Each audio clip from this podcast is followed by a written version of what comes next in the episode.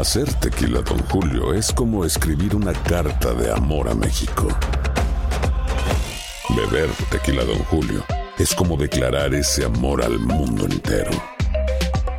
Don Julio es el tequila de lujo original, hecho con la misma pasión que recorre las raíces de nuestro país. Porque si no es por amor, ¿para qué? Consume responsablemente. Don Julio Tequila, 40% alcohol por volumen, 2020. Importado por Diageo Americas, New York, New York. Hay dos cosas que son absolutamente ciertas. Abuelita te ama y nunca diría que no a McDonald's. Date un gusto con un Grandma McFlurry en tu orden hoy. Es lo que abuela quisiera. Barapapapa. En McDonald's participantes por tiempo limitado. Estás escuchando el podcast más perrón con lo mejor del show de Raúl Brindis. De los días más sofocantes de un verano muy seco y caluroso. No había llovido en varios meses. Las cosechas se perdían. Las vacas habían empezado a dar menos leche y hasta los riachuelos estaban secos hacía tiempo. Aquella sequía podía llevar a la ruina a más de un agricultor. Mientras mi esposa trabajaba arduamente en las labores de casa, yo y mis hermanos realizábamos la tarea de llevar agua a los campos para poder regar. Y eso suponía llevar un camión hasta la planta distribuidora para llenarlo del preciado líquido y luego llevarlo a los campos. Pero debido al racionamiento que habían impuesto, el suministro de agua era mucho menor. Si no llovía pronto, podíamos perderlo todo. Pero justamente aquel día aprendí una valiosa lección de generosidad y presencié un milagro con mis propios ojos. Había regresado a la casa para recoger unas herramientas de trabajo. Cuando vi a mi hijo Pedrito, de seis años, caminar hacia el bosque. No lo hacía como de costumbre, con la naturalidad y despreocupación propia de un niño. Se le notaba algo raro. Era evidente que caminaba con una gran dificultad. Al poco rato de haberse internado en el bosque, volvió corriendo a casa. Pero lo más curioso es que repitió esa operación durante varias horas. Se dirigía hacia el bosque, entraba en él y de pronto volvía corriendo a casa. No pude resistir más y con mucho sigilo lo seguí. Tuve mucho cuidado para que no me viera. Quería saber qué era eso que estaba haciendo que parecía tan importante para él. Observé que iba con las manos ahuecadas llenas de agua y que ponía un gran empeño en no derramar el valioso tesoro que llevaba en ellas. Cuando llegó al interior del bosque, me acerqué y pude ver que, como tenía las manos ocupadas, las ramas le azotaban en el rostro y no podía evitarlo. Pero seguía adelante con determinación, seguro de que tenía que cumplir una misión muy importante. Cuando me di cuenta de lo que sucedía, me quedé sorprendido. Varios venados corpulentos se alzaban ante mi hijo y él se dirigía hacia ellos sin inmutarse. De pronto se arrodilló y le dio de beber a un cervatillo que estaba en el suelo, deshidratado y agotado por el calor. Cuando se terminaba el agua, Pedrito volvía a la casa para llenar gota a gota su improvisada taza y volver al bosque para dar de beber al cervatillo. Entonces me acordé del sermón que le habíamos dado sobre la importancia de no desperdiciar el agua. Quizás por eso no le pidió a papá o a mamá que le ayudáramos, aunque al hacerlo con sus manos y regresar, le tomaba casi 20 minutos.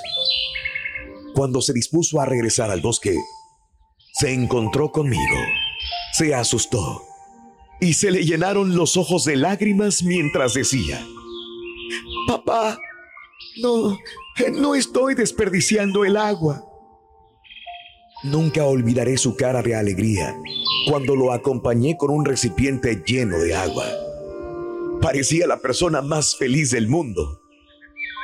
Al llegar, me mantuve apartado y dejé que él atendiera al cervatillo.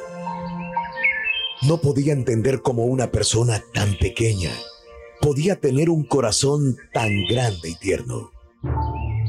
Me emocioné tanto al contemplar esa escena que sin quererlo me puse a llorar. Pero de repente, parecía que Dios estaba tan emocionado como yo, porque empezaron a caer gotas del cielo. Algunos dirán que fue una coincidencia, que no hay milagros, que iba a llover de un momento a otro. No lo voy a contradecir, ni siquiera lo voy a intentar. Pero lo que sí puedo afirmar es que la lluvia que llegó aquel día salvó nuestro rancho y la de nuestros vecinos, del mismo modo que Pedrito salvó la vida de aquel cervatillo. Alimenta tu alma y tu corazón con las reflexiones de Raúl Brindis.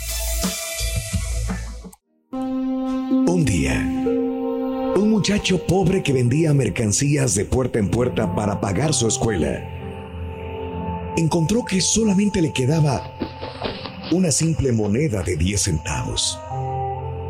Y tenía hambre, mucha hambre decidió que pediría comida en la próxima casa.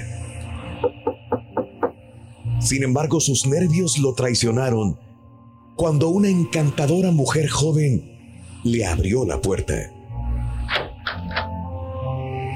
En lugar de comida pidió un vaso de agua. Ella pensó que el joven parecía hambriento, así que le trajo un gran vaso de leche. ¿Cómo te llamas? Le preguntó ella. A lo que el muchacho le respondió muy despacio, Howard. Bebió despacio pero con muchas ganas y gusto. Y entonces le preguntó, ¿cuánto le debo? No me debes nada, contestó ella. Mi madre siempre nos ha enseñado a nunca aceptar pago por una caridad. Entonces, se lo agradezco de todo corazón.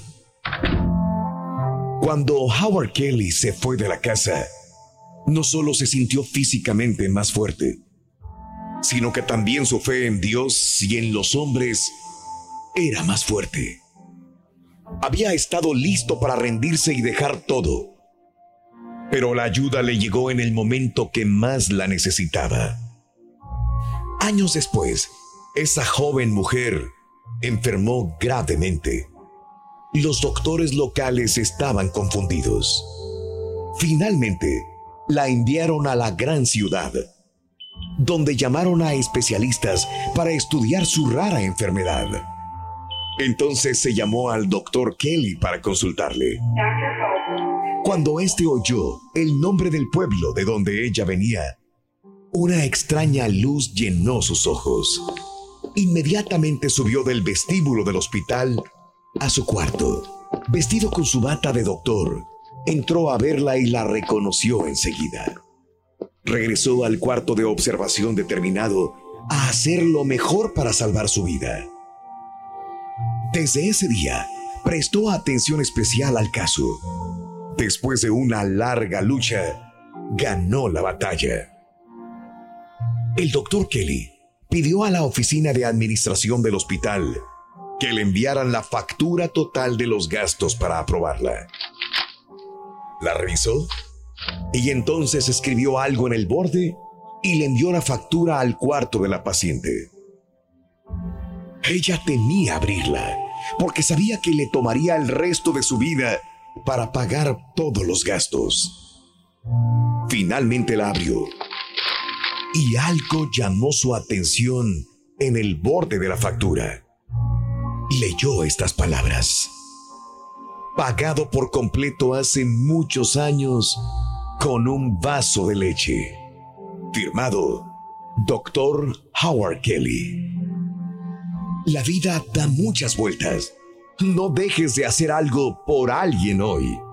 Mañana puede ser tú quien lo necesite. Tus arcoíris, no tus tormentas. Mejora tu día con las reflexiones. de Raúl. Aloha mamá. Sorry por responder hasta ahora. Estuve toda la tarde con mi unidad arreglando un helicóptero Black Hawk. Hawái es increíble. Luego te cuento más. Te quiero. Be All You Can Be, visitando goarmy.com diagonal español. When you buy a new house, you might say, Shut the front door! Winning! No, seriously. Shut the front door. We own this house now. but you actually need to say, Like a good neighbor, State Farm is there. That's right. The local State Farm agent is there to help you choose the coverage you need. Welcome to my crib. no one says that anymore, but I don't care. So just remember, like a good neighbor, State Farm is there. State Farm, Bloomington, Illinois. Estás escuchando el podcast más perrón con lo mejor del show de Raúl Brindis.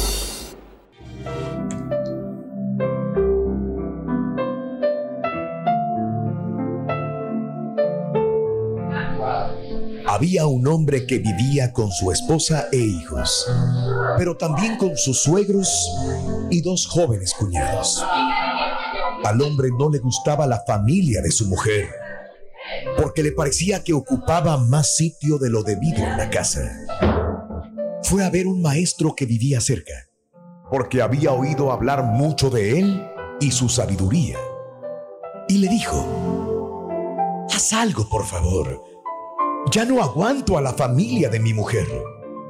Sí, quiero a mi esposa, pero... Pero a su familia... No puedo. Ocupan tanto sitio en la casa que me da la impresión de que están por todas partes. El maestro le preguntó, ¿tienes gallinas? Sí, contestó el hombre.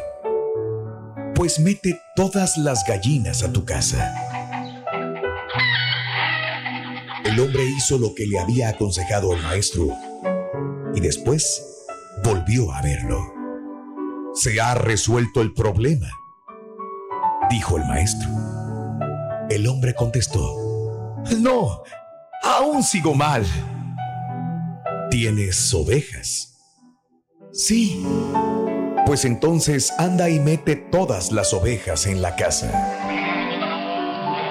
El hombre hizo lo que le había ordenado el maestro, quien la siguiente vez que volvió le preguntó, dime, ¿todo resuelto? No, maestro, ahora es todavía peor. ¿Tienes perro? "Eh, sí, maestro, varios. Entonces mete a todos en la casa. El hombre un día volvió a la casa del maestro y le dijo, Maestro, ya no puedo más. He venido a pedirle ayuda. Mi vida es peor que nunca. Y el maestro dijo, entonces vuelve a tu casa y ahora saca los perros, las gallinas y las ovejas. El hombre volvió a casa y sacó todos los animales. ¡Qué cantidad de espacio! se dijo. Al siguiente día volvió a ver al maestro y le dijo, Gracias, gracias maestro. Has resuelto todos mis problemas. Mira a tu alrededor. Quizás al final de cuentas, los problemas que dices tener no sean más graves de lo que parecen. Disfruta tu vida. Lecciones de la vida para sonreír y aprender. Las reflexiones del show de Raúl Brindis. 515 Centro. La vida está llena de piedras, de problemas, de obstáculos, pero la forma en que reaccionamos a esos obstáculos determina si llegaremos bien a nuestras metas o no. La reflexión que compartimos contigo en el show de Raúl Brindis.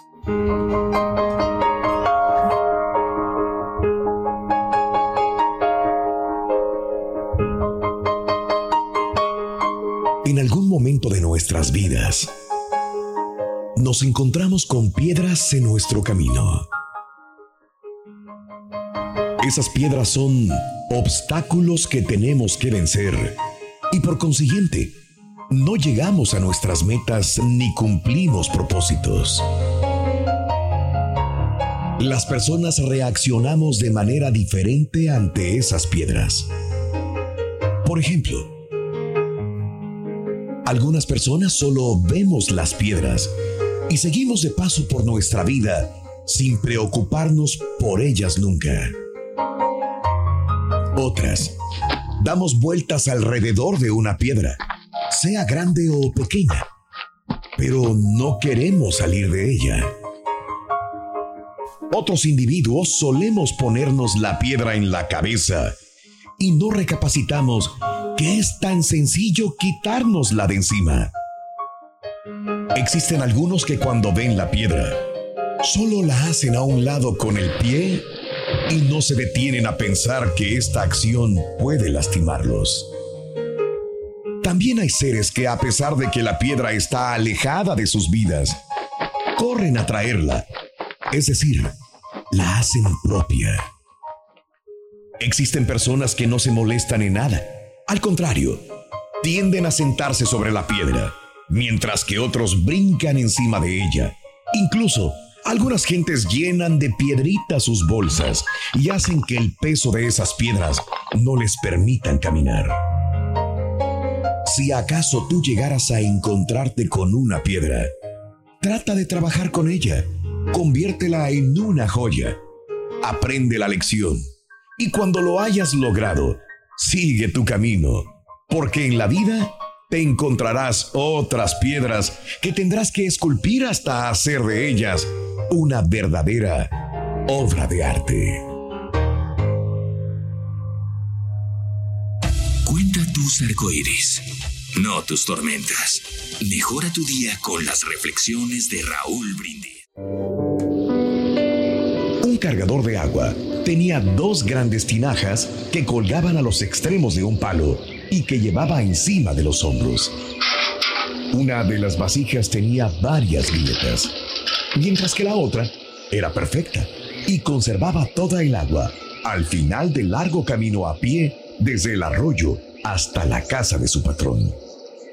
Pero cuando llegaba la vasija rota, solo tenía la mitad del agua. Durante dos años completos, esto fue así, diariamente. Desde luego, la vasija perfecta estaba muy orgullosa de sus logros, pues se sentía perfecta para los fines para los que fue creada. Pero la pobre vasija agrietada estaba muy avergonzada de su propia imperfección. Se sentía miserable, porque solo podía hacer la mitad de todo lo que se suponía era su obligación. Después de dos años, la tinaja quebrada le habló al aguador diciéndole, Estoy avergonzada. Me quiero disculpar contigo, porque debido a mis grietas, solo puedes entregar la mitad de mi carga y solamente obtienes la mitad del valor que debías recibir. El aguador le dijo compasivamente, Cuando regresemos a casa, quiero que notes las bellísimas flores que crecen a lo largo del camino. Así lo hizo la tinaja.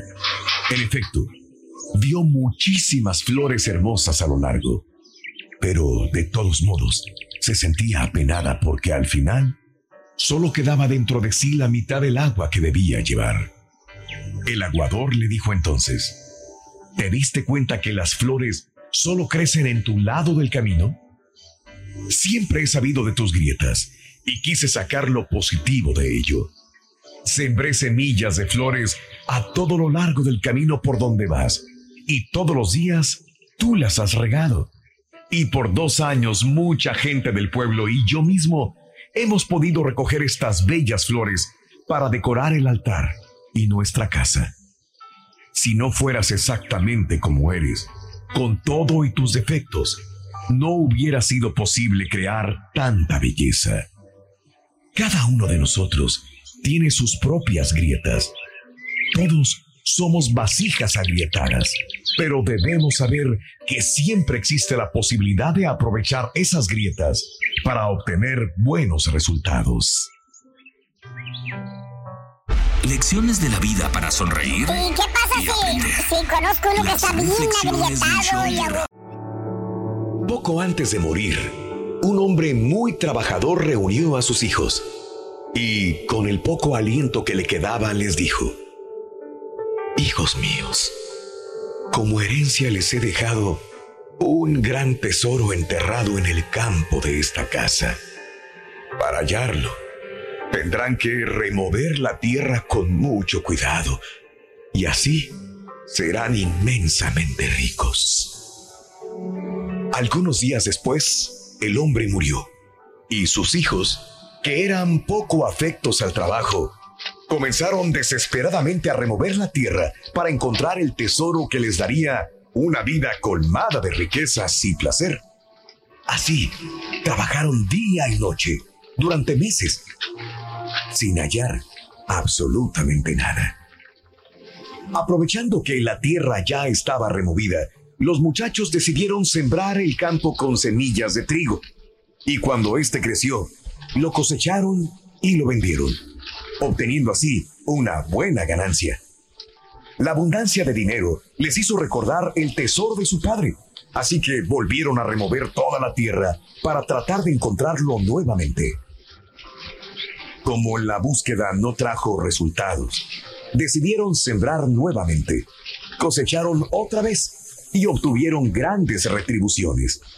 Hicieron esto una y otra vez durante varios años lo que les hizo ser dueños de una inmensa fortuna y a la vez acostumbrarse a trabajar. Finalmente y con el tiempo, entendieron que el verdadero tesoro que su padre les había legado era la sabiduría para dejar a un lado la pereza y enfocarse en el trabajo constante y dedicado. Alimenta tu alma y tu corazón con las reflexiones de Raúl Brindis.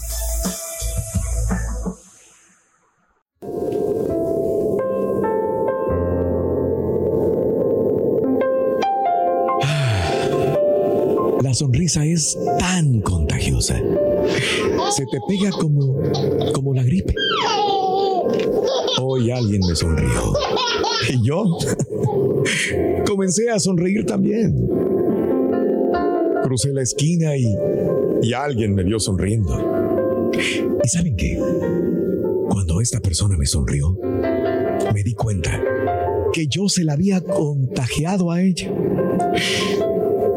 Pensé sobre esa sonrisa y descubrí su gran valor. Una sola sonrisa, como la que yo tuve, podría viajar alrededor del mundo entero. Así que, si sientes a una sonrisa deslizarse por tu cara, no la frenes. Muéstrala en cuanto puedas a alguien más. Rápidamente iniciemos esta epidemia e infectemos de sonrisas.